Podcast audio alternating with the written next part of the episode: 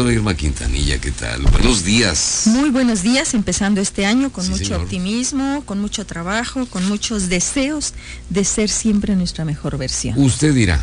Pues, ¿tú cómo ves? A ver. ¿Te afectan a ti los problemas de los demás?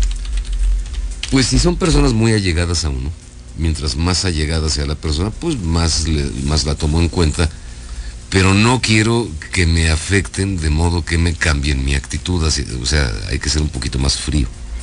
Bien. Dependiendo del problema también. Claro, claro. Fíjate que sí, que de una u otra manera nos impactan los problemas de quienes queremos. Eh, ¿Pueden llegar a afectar estos problemas de manera importante tu vida cuando tu equilibrio emocional, físico, mental no es saludable? Diríamos entonces que nuestra empatía va a depender de lo que les pase a los demás. Siento yo lo mismo que el otro. Esto tiene que ver con empatía, esta parte de, de que te impacten. La realidad es que la empatía no es producto del buen humor, ¿eh? ni de que en ese momento te despertaste con, con afecto por la persona que te une. Si esta combinación fuera común, siempre estaríamos disponibles para escuchar a los demás y dejaríamos momentáneamente nuestras ocupaciones, pensamientos, preocupaciones para atender a quienes nos rodean. ¿Y qué crees? Dentro de nuestro cerebro hay unas neuronas que son las responsables de esto. Sí, son las neuronas espejo, que te ponen en el lugar del otro. El sistema espejo permite hacer propias las acciones, sensaciones y emociones de los demás. Es la base de nuestro comportamiento social, esa capacidad de imaginar lo que el otro está sintiendo o pensando. Fíjate qué interesante. Está muy interesante. Sí, el mensaje de estas neuronas, espejo, es que demuestra que verdaderamente somos seres sociales ¿eh? Entonces, la sociedad, la familia, la comunidad son valores innatos. No es de que tú, ya yo, yo, yo soy ermitaño, ay, a mí no me importan los demás. No es cierto. No, es cierto. Somos seres sociales. Por eso nos importa la familia, por eso nos importan nuestras amistades, la comunidad, lo que está pasando. Estas neuronas se activan incluso cuando no ves la acción, cuando hay una representación mental que tú estás pensando, bueno, ¿y cómo les fue a estas personas? del terremoto que perdieron todo. Tú estás imaginando y aunque no estás viendo por lo que escuchaste o por lo que viste en las noticias, y en ti se despierta esto. Cuando tú pones en marcha esta sensación, es porque corresponde con las ideas. La parte más importante de las neuronas espejo es que es un sistema que va a resonar, o sea, dentro de nosotros y lo vamos a estar transmitiendo también a los demás. El ser humano está concebido para estar en contacto, para reaccionar ante los otros. Yo creo que cuando las personas te dicen que no son felices es porque no saben la razón. ¿Y cuál es? Porque somos seres sociales y son personas que se han ido aislando. Y entonces ya no están en contacto, ya no miran y solo se quedan en sí mismas. Fíjate lo que te decía. Es innato. En el útero de la madre se aprende el vocabulario motor o sea, ya tenemos ese conocimiento. ¿Sí? Más tarde, cuando ya naces, al ver a otras personas, el individuo se sitúa en su propio interior y empieza inconscientemente a comprender a los demás. La visión es la que proporciona ese vínculo. Sin embargo, fíjate, si tú recuerdas cuando tuviste a tus hijos pequeños o ahora yo con mi nieta, lo hacen por imitación. O sea, tú les haces un gesto y, el bebé hace el gesto, la bebé hace el gesto, te ríes los sonidos. Esto lo hacen primero por imitación.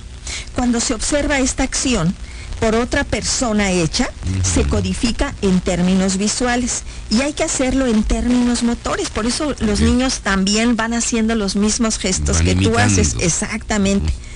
Antes no estaba claro cómo se transfería la información visual en movimiento.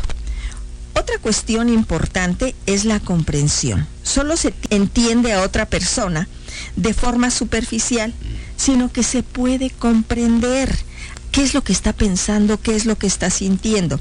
El sistema espejo precisamente hace esto, te pone en el lugar de otro.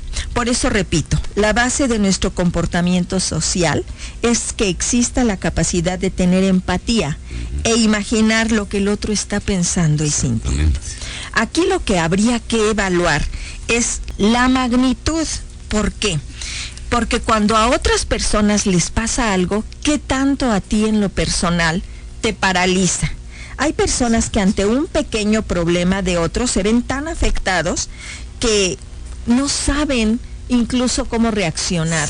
Lloran, se paralizan. Es una línea tan delgada, esta de la empatía con el otro, pero que hay que nosotros decidir poner el límite. Sí, es innato que somos seres sociales, es innato que sentimos lo que está pasando, que tenemos empatía. Pero esta línea tan delgada habrá que definirla y decidirla hasta dónde yo permito que lo que te está pasando a ti me, me, afecte a mí al grado tal que puede estar sufriendo. Decíamos que el dolor es inevitable, pero el sufrimiento es opcional. Tú aquí empiezas a decidir.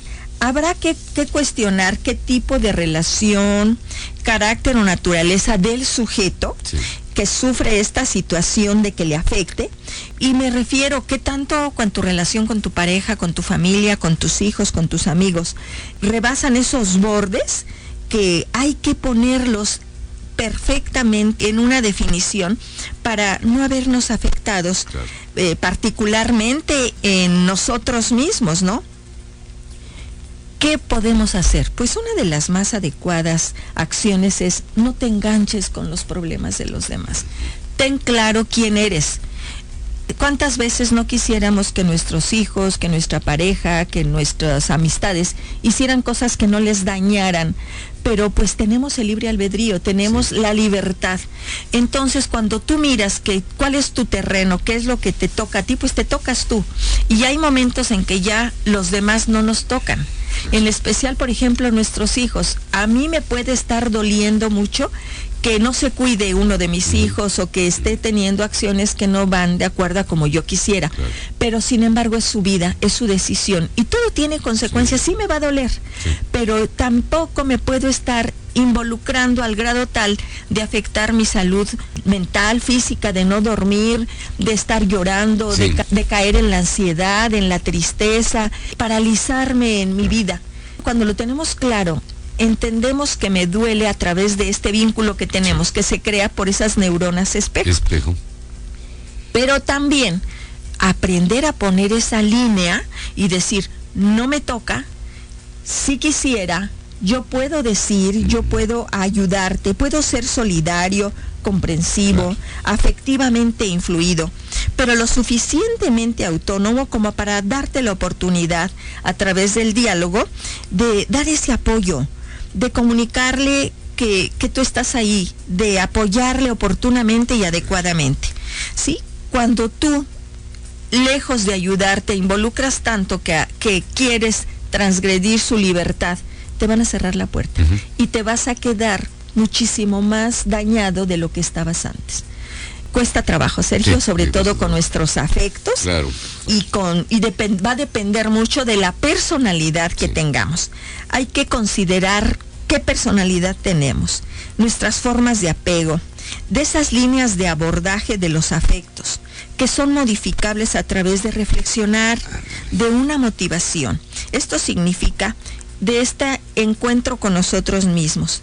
Indudablemente es doloroso, pero hay que ver a nuestro ser querido, a, el que sea, que tiene la suficiente fuerza para salir adelante, que tiene las suficientes capacidades, ¿sí? la suficiente claridad y precisión para saber definir y resolverse. Porque fíjate que se cae eh, con frecuencia en esta parte como padres sobreprotectores. Queremos hacer por otros lo que pueden hacer por sí mismos, y les estamos entonces impidiendo su crecimiento y desarrollo. Aquí la invitación es, no te involucres de tal manera que te estés dañando.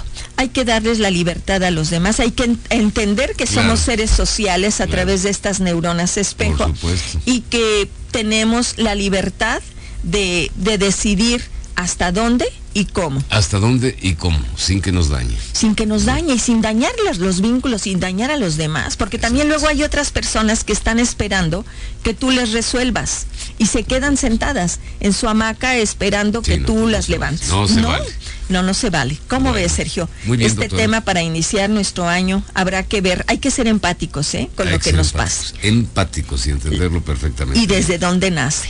¿Y desde dónde? Pues aquí es, es esa invitación aprendamos a saber poner esos límites, aprendamos a ver por nuestros semejantes, pero sin dañarnos. Sin dañarnos a nosotros. Doctora Irma Quintanilla, tus redes sociales. Con todo gusto, los invito a visitar mi página www.saludintegralvidayfamilia.com. También en Facebook me encuentran como DRA Irma Quintanilla y me pueden llamar a los teléfonos 212-4645.